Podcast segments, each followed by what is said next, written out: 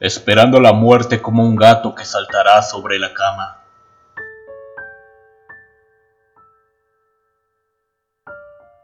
Estoy apenado por mi esposa. Ella verá este cuerpo rígido y blanco. Lo sacudirá una vez, quizás de nuevo. Hank.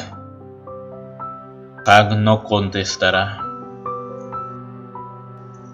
No es mi muerte lo que me preocupa. Es mi esposa sola con esta pila de nada. Quiero que sepa que todas las noches durmiendo a su lado, incluso las discusiones inútiles fueron cosas espléndidas.